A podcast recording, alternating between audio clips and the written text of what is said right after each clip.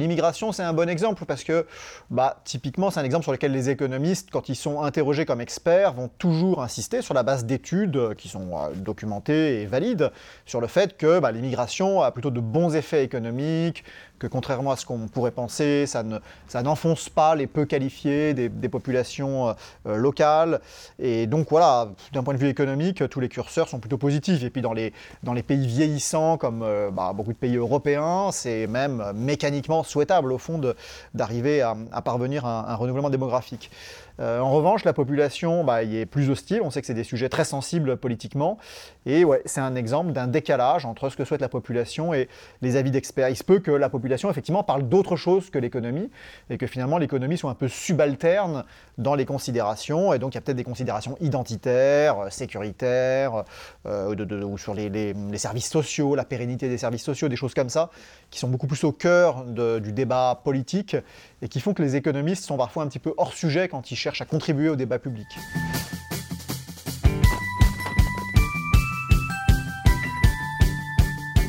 Bienvenue sur la chaîne de Liberté, le média qui infuse la liberté. Chaque semaine, on vous propose un entretien avec une personnalité qui s'intéresse de près ou de loin à la liberté. Cette semaine, avec Augustin Landier, professeur à HEC, qui a, écrit un, qui a coécrit un livre avec David Tesmar, Le prix de nos valeurs. Bonjour. Bonjour. On a la, chance aujourd'hui de discuter de votre, votre livre. Votre livre s'intéresse à la thématique de quand nos idéaux se heurtent à nos désirs matériels. Donc de manière concrète, ça veut dire que de l'extérieur, on peut juger que parfois les gens décident de choses qui paraissent pas forcément rationnelles de l'extérieur, et c'est en lien avec le prix qu'ils accordent à leur propre valeur. Donc la première question que, je vous poserai, c'est ce qui est thématisé en début d'ouvrage, c'est que parfois il y a une différence entre l'avis des experts d'une thématique et l'avis de la population. Mhm. Comment est-ce qu'on peut expliquer cette différence? Oui, donc c'est assez documenté maintenant. Il y a beaucoup de, sur des questions de politique économique, de politique publique plus généralement. Euh, sur un sujet par exemple comme la taxe carbone, il y a un consensus très très fort chez les experts, c'est-à-dire que 98% des économistes euh, pensent que c'est le bon outil pour... Euh, euh, gérer la transition climatique. Et puis dans la population, euh, bah, beaucoup moins de gens euh, y sont favorables. et donc c'est un exemple parmi d'autres, mais c'est maintenant bien documenté. Il y a une sorte de, de décalage très fort entre le consensus d'experts et ce que la population juge opportun de son point de vue. Et comment est-ce qu'on explique cette différence bah, il y a trois manières de, l'aborder. Donc, la première, c'est de dire bon, bah, peut-être que les experts savent et que les, gens euh, ne savent pas, les gens de la rue ne savent pas. Et donc, dans ce cas-là, bah, les différences d'opinion euh, euh, tiendraient à des différences d'information ou de savoir. Ensuite, une autre possibilité, c'est que finalement, les gens interprètent les questions de manière différente. Donc ça, c'est possible. Si vous avez une question, je ne sais pas, sur l'immigration, par exemple, l'expert va appliquer une définition euh, quasiment légale de ce que c'est qu'un immigré, et peut-être que l'homme interrogé dans la rue va utiliser une définition plus globale, moins précise, moins euh, comme ça, qui prend moins au pied de la lettre quoi, la notion légale. Euh, donc ça c'est une possibilité. Euh, il se peut aussi que les gens laissent de côté, c'est-à-dire que par exemple les économistes vont raisonner toutes choses égales par ailleurs, ou bien quand on leur demande un avis sur une politique fiscale, prendre en compte le fait que si vous taxez pas cette chose, vous allez devoir en taxer une autre, parce qu'il va bien falloir que l'État se finance. Alors que peut-être que l'homme de la rue répond différemment. Il se dit, bah, moi, euh, je veux pas que les impôts augmentent, mais il va avoir du mal à raisonner sur, étant donné que euh, la fiscalité va devoir prélever une somme grand X, quelle est la meilleure manière de la prélever. Donc ça, c'est la deuxième possibilité, des différences de compréhension de la question, je dirais. Et puis la troisième possibilité, c'est qu'au fond, il y ait des différences dans les préférences, c'est-à-dire un, désaccord sur ce qui est souhaitable pour la population. Donc ça, c'est en un sens le plus, euh, le plus intrigant et ce qui serait le plus, le plus intéressant, c'est finalement des différences dans les préférences, dans finalement ce qu'on appelle le bien commun. Il se peut que le bien commun, du point de vue des experts, ne correspond pas avec ce que les gens souhaitent, ce à quoi ils aspirent pour, pour leur pays ou pour la population qui les entoure. donc de manière très concrète, ça voudrait dire que par exemple une population est plus sensible à l'idée de préserver euh, une culture que d'être ouverte euh, à l'immigration, même si économiquement ça fait sens. Alors ça, c'est un sujet parmi d'autres dans ce qu'on considère, mais c'est vrai que l'immigration, c'est un bon exemple parce que, bah, typiquement, c'est un exemple sur lequel les économistes, quand ils sont interrogés comme experts, vont toujours insister sur la base d'études qui sont euh, documentées et valides sur le fait que bah, l'immigration a plutôt de bons effets économiques, que contrairement à ce qu'on pourrait penser, ça, ne, ça n'enfonce pas les peu qualifiés des, populations locales. Et donc voilà, d'un point de vue économique, tous les curseurs sont plutôt positifs. Et puis dans les, dans les pays vieillissants, comme bah, beaucoup de pays européens, c'est même mécaniquement souhaitable au fond d'arriver à, parvenir à un, renouvellement démographique. Euh, en revanche, la population bah, est plus hostile. On sait que c'est des sujets très sensibles politiquement. Et ouais, c'est un exemple d'un décalage entre ce que souhaite la population et les avis d'experts. Il se peut que la population, effectivement, parle d'autre chose que l'économie et que finalement l'économie soit un peu subalterne dans les considérations. Et donc, il y a peut-être des considérations identitaires, sécuritaires, euh, ou sur les, services sociaux, la pérennité des services sociaux, des choses comme ça, qui sont beaucoup plus au cœur du débat politique et qui font que les économistes sont parfois un petit peu hors sujet quand ils cherchent à contribuer au débat public. Et est-ce que ce fait qu'on puisse être hors sujet parfois comme corporation de, chercheurs, ça ne veut pas dire qu'ils sont hors sujet de manière intentionnelle J'imagine ça peut s'expliquer par un parcours, par une manière de réfléchir.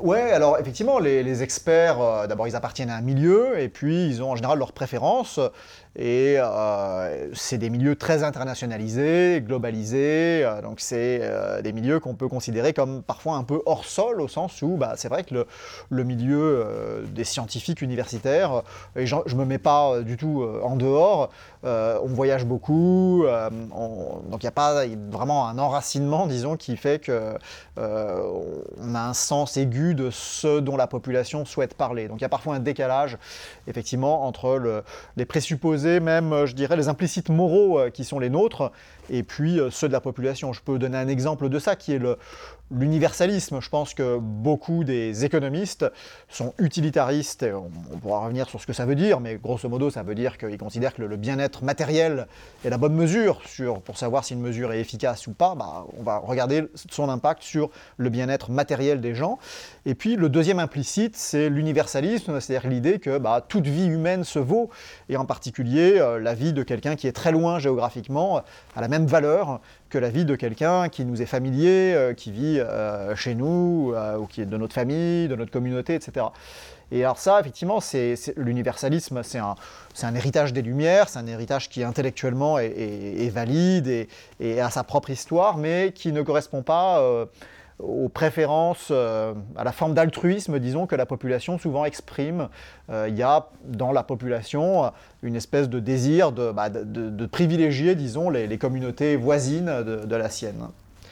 Et parmi les, exemples que vous citez comme, euh, comme thématique où l'avis des experts et l'avis de la, population peut parfois différer, euh, il y a des exemples historiques très marquants, hein, comme le, Brexit par exemple, où on pourrait croire que si on explique de manière concrète les enjeux et les conséquences du Brexit, l'avis de la population changerait euh, assez drastiquement ou assez grandement. Et vous expliquez que dans les sondages ou dans la manière de, de suivre, même quand on explique tous les enjeux, les gens ne changent pas vraiment d'avis ou pas forcément d'avis.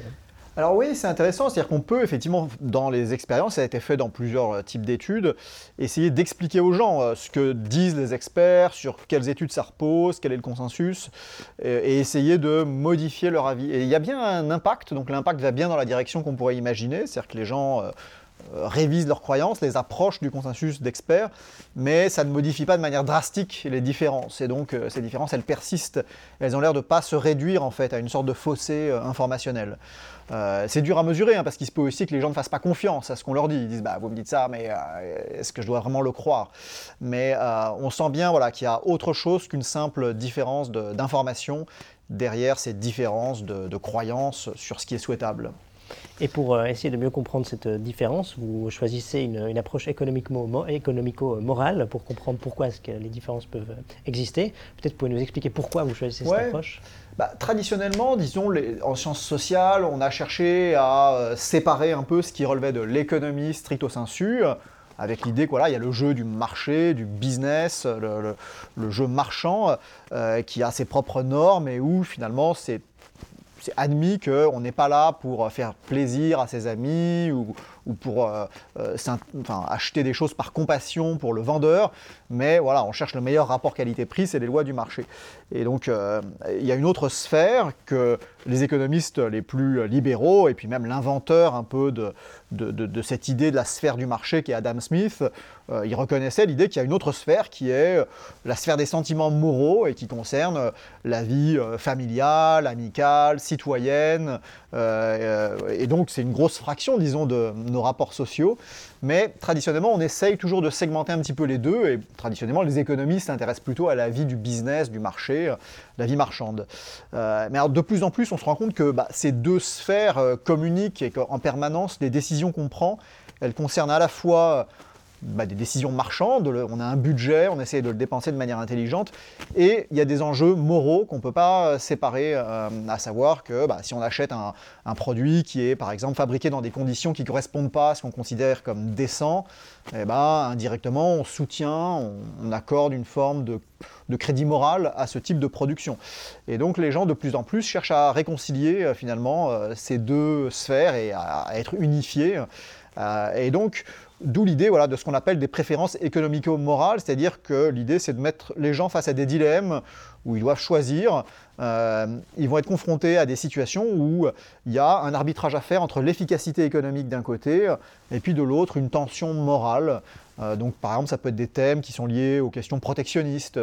Est-ce que vous souhaitez que on achète, euh, enfin, que votre ville utilise des, des trains qui sont produits localement, par exemple en Europe? Ou euh, fasse appel à un marché international. Et on dit aux gens, répondez à cette question sous l'hypothèse que faire appel à un marché local, ça va augmenter le prix des tickets. Et là, on leur donne des valeurs concrètes, 5 euros, 10 euros, 50 euros, et on regarde comment ça modifie leur euh, réponse, leur adhésion à ce type de, de mesures. Et dans le livre, vous faites ça pour plusieurs thématiques, on va en aborder mm. quelques-unes maintenant. Et euh, en, début de, en, début du livre, vous, vous, observez que les clivages traditionnels gauche-droite ne sont pas les seuls qui structurent la société, mais vous observez aussi un clivage euh, collectivisme vs individualisme. Donc c'est aussi une question de valeur. Qu'est-ce que vous pouvez nous dire sur ce clivage? Oui, donc quand on regarde la manière dont les gens répondent, euh, on le fait dans trois pays, la France, les États-Unis, l'Allemagne, les différences entre pays ne sont pas majeures, mais au sein de chaque population, il y a des grosses différences et on s'aperçoit qu'on peut euh, les ramener à deux grands, euh, de grands clivages, deux, grandes dichotomies. La première, c'est bah, la différence gauche-droite qui est traditionnelle entre les, progressistes et les conservateurs, disons. Et donc ça, ça va concerner par exemple euh, bah, le, niveau de taxation optimale, la politique budgétaire de l'État. Pour faire vite, la droite veut plus de défense et de sécurité, et de manière générale moins de dépenses, tandis que la gauche euh, veut plus d'écoles et d'éducation et euh, une politique budgétaire euh, ambitieuse, enfin un rôle plus ambitieux pour l'État. Donc ça c'est traditionnel et c'est bien compris. Mais ce qui est intéressant, c'est qu'on voit aussi émerger sur certains thèmes une différence entre les individualistes qui disent bah, ce qui compte quand même c'est d'être efficace et moi de mon point de vue euh, euh c'est pas à moi de m'occuper de, euh, la communauté ou de, euh, des conséquences de, mes actions.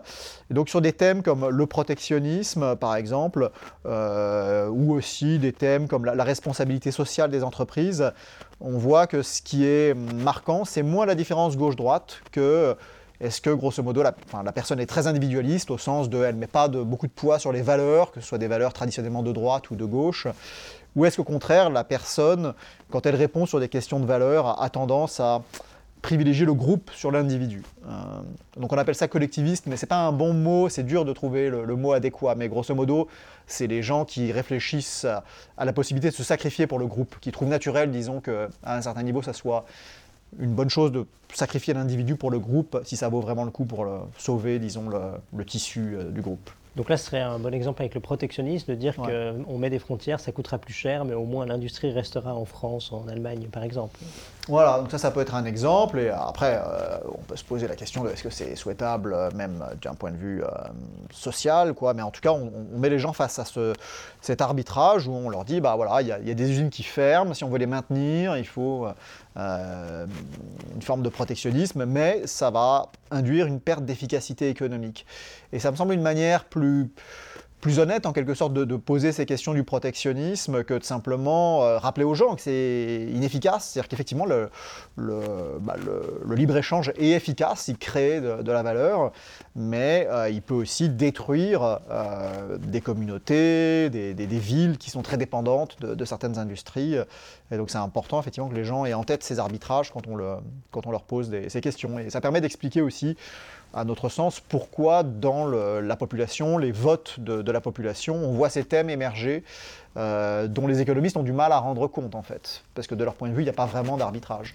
Sur la thématique du protectionnisme, quand on suit des, cours d'économie comme étudiant, on apprend tout de suite que le libre-échange marche mieux, crée plus de richesses, et que la seule difficulté, c'est qu'en cours de route, certains sont perdants quand on ouvre les frontières, mm. et qu'on peut les dédommager ou les inclure dans le processus comme ça.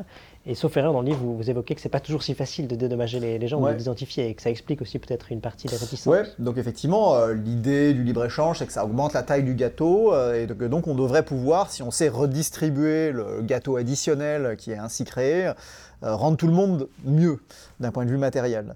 alors c'est difficile à, mettre en œuvre parce que c'est difficile d'identifier les gens qui sont les perdants de, la mondialisation. Euh, mais aussi parce que, et donc ça les économistes ont dû pas mal euh, euh, en prendre conscience, parce que faire des chèques ça ne suffit pas en fait, c'est-à-dire que ce qu'un travail apporte à l'individu, à la communauté, ne se réduit pas en fait à une valeur économique.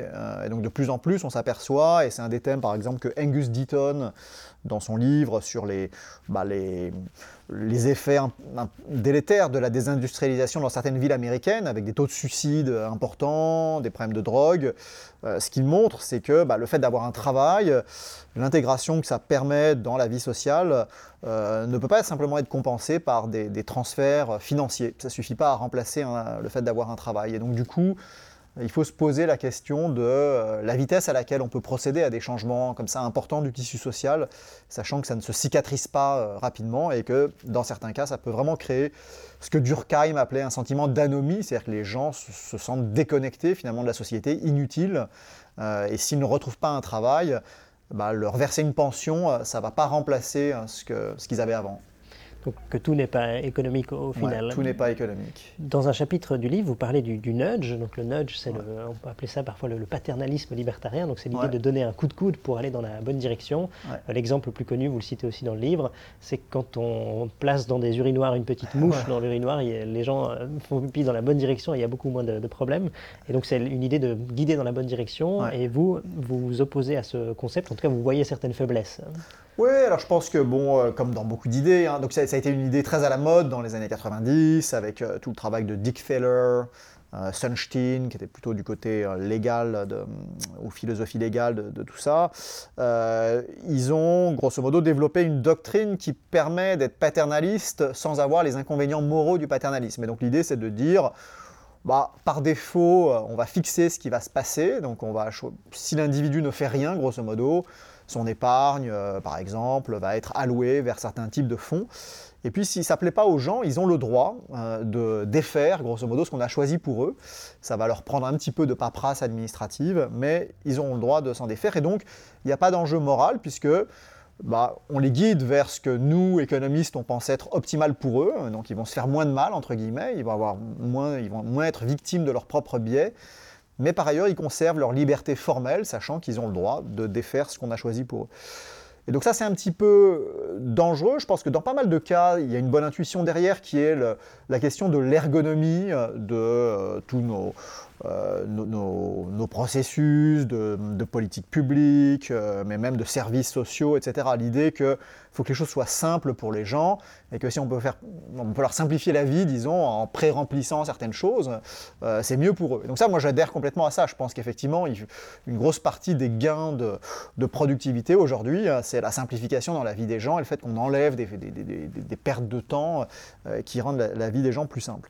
mais par ailleurs, ce que je pense un peu pervers, c'est cette idée de faire le pari que les gens vont être trop paresseux pour euh, faire leur choix eux-mêmes.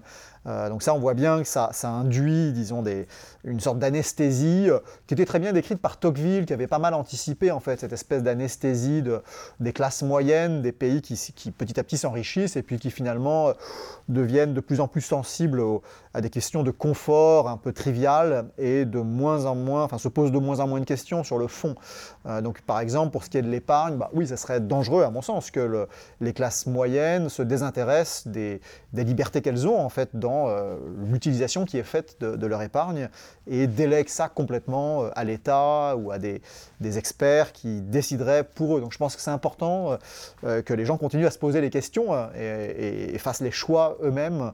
il y a des limites à ce paternalisme un peu soft euh, notamment, il ne s'agirait pas que ça, ça, conduise les gens à se désintéresser en fait, des grands arbitrages qui, qui relèvent de leur, de leur, liberté. Vous expliquez même dans le livre que le nudge peut euh, sous-entendre que euh, quasiment une pensée un peu complotiste, de se méfier de l'État qui décide pour nous et qui nous paternalise. Donc ça pourrait aussi radicaliser une partie de la, population. Oui, je pense que petit à petit, il y a une allergie qui se développe en fait à cette officialisation, disons, de la manipulation par l'État avec des usages de techniques euh, qui grosso modo peuvent induire des comportements que l'État juge vertueux, boire moins de, sucre ou de, choses qui sont euh, toxiques. Et donc il y a des bonnes intuitions, hein, comme toujours, euh, derrière ces politiques publiques mais c'est important voilà, qu'elle ne soit pas faite de manière un peu sournoise, cachée, et en particulier, je pense que ça, peut créer des antagonismes si c'est fait euh, euh, d'une manière qui n'est pas visible et euh, dont les individus sont eux-mêmes pas tout à fait conscients. Ouais. Donc il faut, faut, être très précautionneux, à mon avis, dans tout ce qui relève de la manipulation il y a une autre question qui se pose avec le, nudge, c'est qui est-ce qui nudge les gens qui nudge Vous l'évoquez, il y a la difficulté d'identifier les bonnes mesures, parfois on peut se tromper dans son jugement. Hein. Absolument, et puis on retombe un peu sur la question des experts, c'est-à-dire que les experts ont une conviction de savoir ce qu'est le bien commun, euh, mais les individus peuvent ne pas être d'accord, et donc dans la manière de,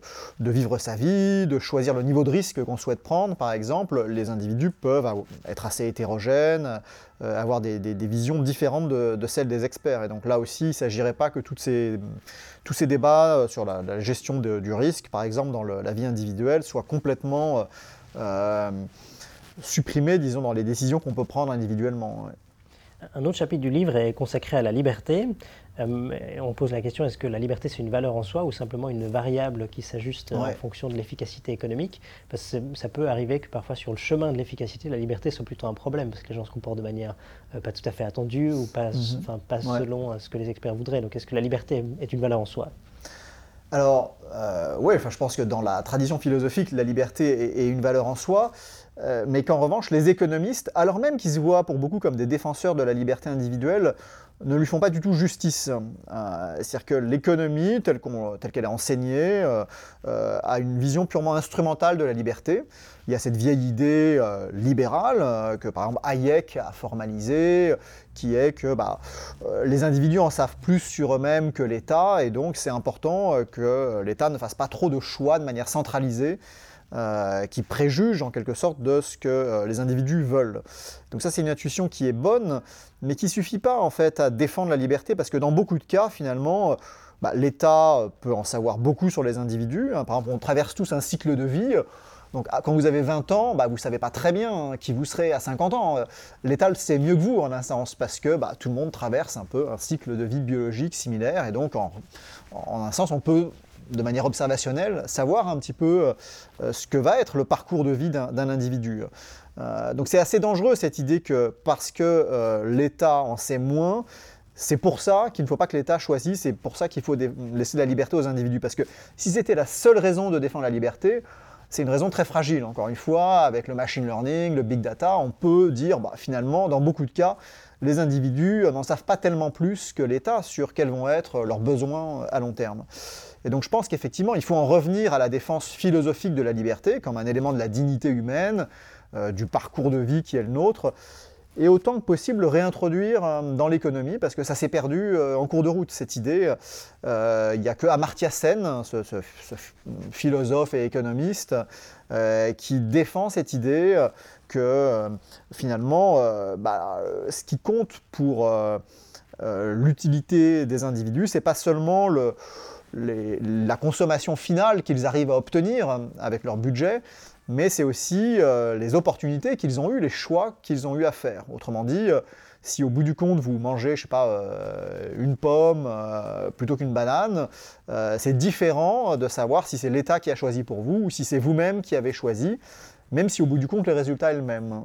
donc le processus, le fait que vous ayez eu le choix, bah, ça compte dans la manière dont votre expérience de consommateur et votre expérience de vie plus généralement euh, se produit.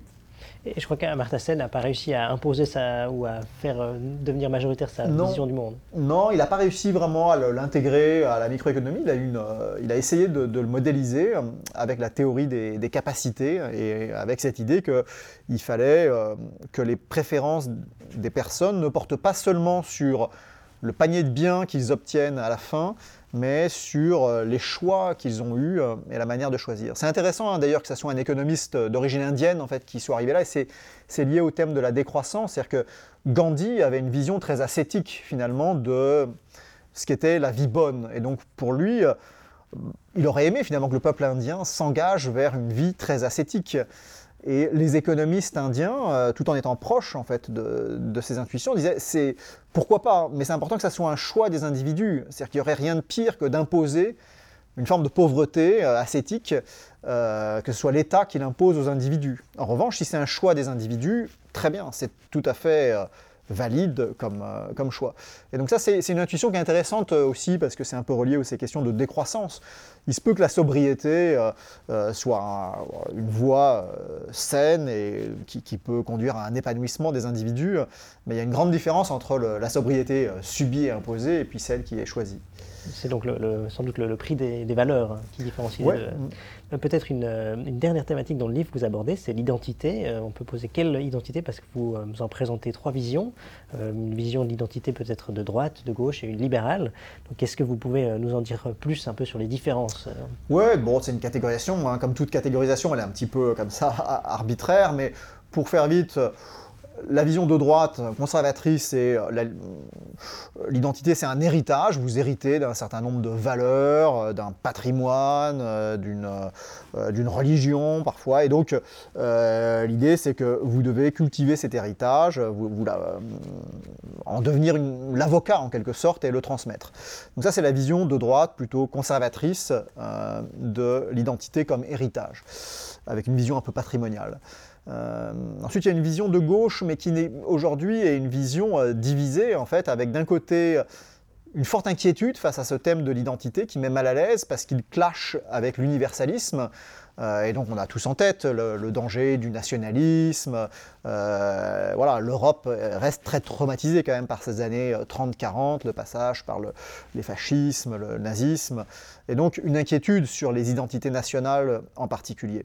Euh, et puis sur la crispation qui peut conduire aussi à privilégier notre communauté face à d'autres communautés. Donc il y a aussi un rejet de l'impérialisme, du colonialisme, etc. Et puis par ailleurs, il y a aussi à gauche euh, une sorte de volonté de défendre la diversité culturelle.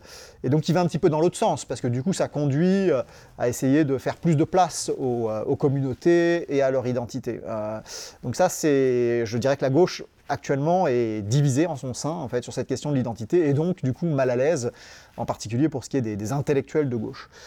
Et puis après la vision libérale, elle consiste à dire, bon, effectivement, on ne vient pas de nulle part, donc c'est important de ne pas, être de la dénégation, de ne pas dire, bah non, on est des individus qui naissent à eux-mêmes, euh, par eux-mêmes, euh, de rien. Non, c'est pas vrai. On est enchâssé dans une langue, dans une histoire familiale.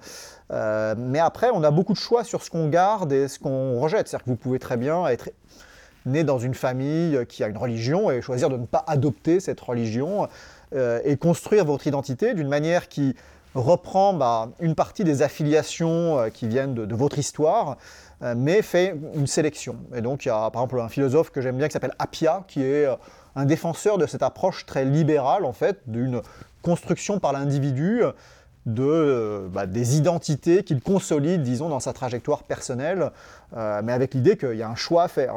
On a le droit de faire le tri, euh, et on a le droit, dans certains cas, même de revendiquer des identités qui ne sont pas des héritages, mais euh, qui sont des, identités d'adoption. Donc ça, c'est la vision libérale, en fait, qui est euh, très liée à l'idée que bah, on a des choix à faire, et que quand on fait ces choix et qu'on adopte une identité, ça crée aussi des loyautés, et que du coup, il ne faut pas être trop mal à l'aise avec cette idée que c'est un peu une entorse face à une vision très euh, simpliste de l'universalisme. C'est-à-dire que bah, une fois que vous êtes euh, enchâssé dans une communauté, c'est normal de, de, sentir que vous avez des devoirs vis-à-vis de cette communauté, il ne faut pas en avoir honte. Et donc, avec ces trois identités, euh, qui sont évidemment des, catégories, vous jugez qu'elles sont, qu'il est important de mieux les intégrer dans l'analyse économique, parce que parfois ça peut expliquer aussi des différences entre ce que les experts pensent et ce que la population voudrait. Ouais, alors moi-même j'ai pas mal évolué là-dessus. Je pense qu'effectivement, dans le, notamment la manière dont euh, les économistes modélisent le, travail, par exemple, bah, je pense qu'il y a des identités que euh, il y a un rejet parfois du corporatisme, par exemple, qui est naturel quand on est un économiste libéral, parce qu'on associe la corporation à à la rente, ou au fait que bah, l'artisan qui est patenté va oppresser en quelque sorte ceux qui n'ont pas la patente qui leur permet d'exercer le métier, etc. Donc effectivement, il faut avoir en tête cette question des rentes et du fait qu'il faut que les choses soient justes, qu'on puisse accéder au métier, mais garder en tête qu'il y a des identités individuelles très fortes autour de ces métiers et que du coup il faut les, respecter et quand on opère des changements euh, euh, qui conduisent parfois à la disparition de certains métiers, il faut réaliser en fait ce que ça représente pour les individus et qu'on ne change pas comme ça du jour au lendemain d'identité. Quand on dit aux gens, bah, désolé, votre métier n'existe plus, euh, c'est pour l'individu en fait quelque chose qui, est, qui, peut toucher en fait à, des éléments très très fondamentaux de, la personne. Et donc il faut comme économiste avoir ça en tête notamment dans la manière dont on modélise le, rapport à un travail. Absolument. Hein. Sur cette euh, réponse finale, on vous invite à, lire le, livre en général. Il permet de mieux comprendre certains malaises contemporains aussi en, termes de, protectionnisme, d'identité, euh, aussi sur des thématiques comme, comme l'immigration ou le nudge. Le livre est très intéressant parce que les chapitres s'enchaînent. Il peut aussi se lire, je pense, de manière euh, séparée si on n'a pas envie de lire les 200 pages en une seule fois. Mais ça permet de beaucoup mieux comprendre pourquoi est-ce qu'on perçoit des choses qui tout à coup, de manière empirique, ne se reflètent pas. Alors que donc la, différence peut s'expliquer par l'approche que, vous, que vous proposez. En fin de en fin d'entretien, on pose la question traditionnellement à nos invités s'ils ont un livre ou une œuvre artistique qui les a marqués euh, au fil de leur vie en lien avec la liberté. Donc, quelle serait la vôtre? Bah, alors, quand on a écrit ce, chapitre sur la liberté avec David Tesmar, donc on, s'est beaucoup appuyé sur John Stuart Mill euh, et Isaiah Berlin. Donc voilà, si j'avais des livres un peu philosophiques à recommander, c'est ceux-là. C'est vraiment des lectures voilà, qui peuvent se faire plusieurs fois dans, une vie, qui sont très riches. Euh, mais pour moi, sur la liberté, le, livre qui m'a le plus marqué et qui, qui, est relié un peu à mon obsession de la liberté, parce que je suis un économiste libéral quoi, depuis toujours, c'est un thème qui me travaille, euh, c'est Les Misérables en fait. Pour moi, Les Misérables, c'est vraiment un traité sur la liberté euh, avec euh, même une dimension assez philosophique, quoi. des exemples qui je trouve sont très utilisables. Il y en a un qu'on utilise dans le livre qui est un passage assez lumineux en fait, où, Victor Hugo montre que finalement quand on regarde une communauté de moines qui vivent dans leur robe de, bure, avec des vêtements pauvres et, un rythme de vie très dur, et quand on regarde des bagnards, c'est des vies très similaires, mais qui en fait n'ont rien à voir, parce que dans un cas, il y en a une qui est choisie, et qui est donc plutôt un exercice ultime de la liberté, en fait, la liberté de se contraindre, euh, alors que le bagnard, lui, subit en fait un, enfermement, et donc c'est, euh, il peut essayer de le vivre euh, comme une vie comme ça, sacrifiée, où il trouve un sens, mais malgré tout, c'est pas du tout les mêmes conditions, et, donc ça, c'est un passage que je trouve lumineux, par exemple, parce qu'on voit bien que le, les économistes se trompent en fait en, regardant juste, en mesurant le niveau de consommation des individus, bah, ça suffit pas en fait à décrire l'état de, de l'individu. Et donc on peut choisir en fait euh, des, euh, des, modes de vie qui peuvent être euh, finalement très dépouillés sans pour autant que ça soit souhaitable que l'État les impose au reste de la population. Voilà. Donc ça c'est, on retombe un peu sur ce thème dont on parlait au sujet d'Amartya Sen. Mais donc les misérables, bah maintenant avec, avec les les PDF ou les, versions Kindle de ces romans, vous pouvez chercher le mot liberté, vous verrez qu'il apparaît des centaines de fois en réalité dans, un livre comme Les Misérables. Alors on vous le conseille pour mieux comprendre la, finesse humaine et on conseille également bah, la lecture de, euh, du prix de nos valeurs, coécrit avec David Tesmar. Et on vous remercie encore pour euh, cet échange et on souhaite à tout le monde une bonne journée. Merci beaucoup. Pour ne manquer aucun de nos contenus, n'hésitez pas à vous abonner à la chaîne et à activer la cloche. Et pour faire infuser la liberté, n'hésitez pas à partager nos vidéos autour de vous.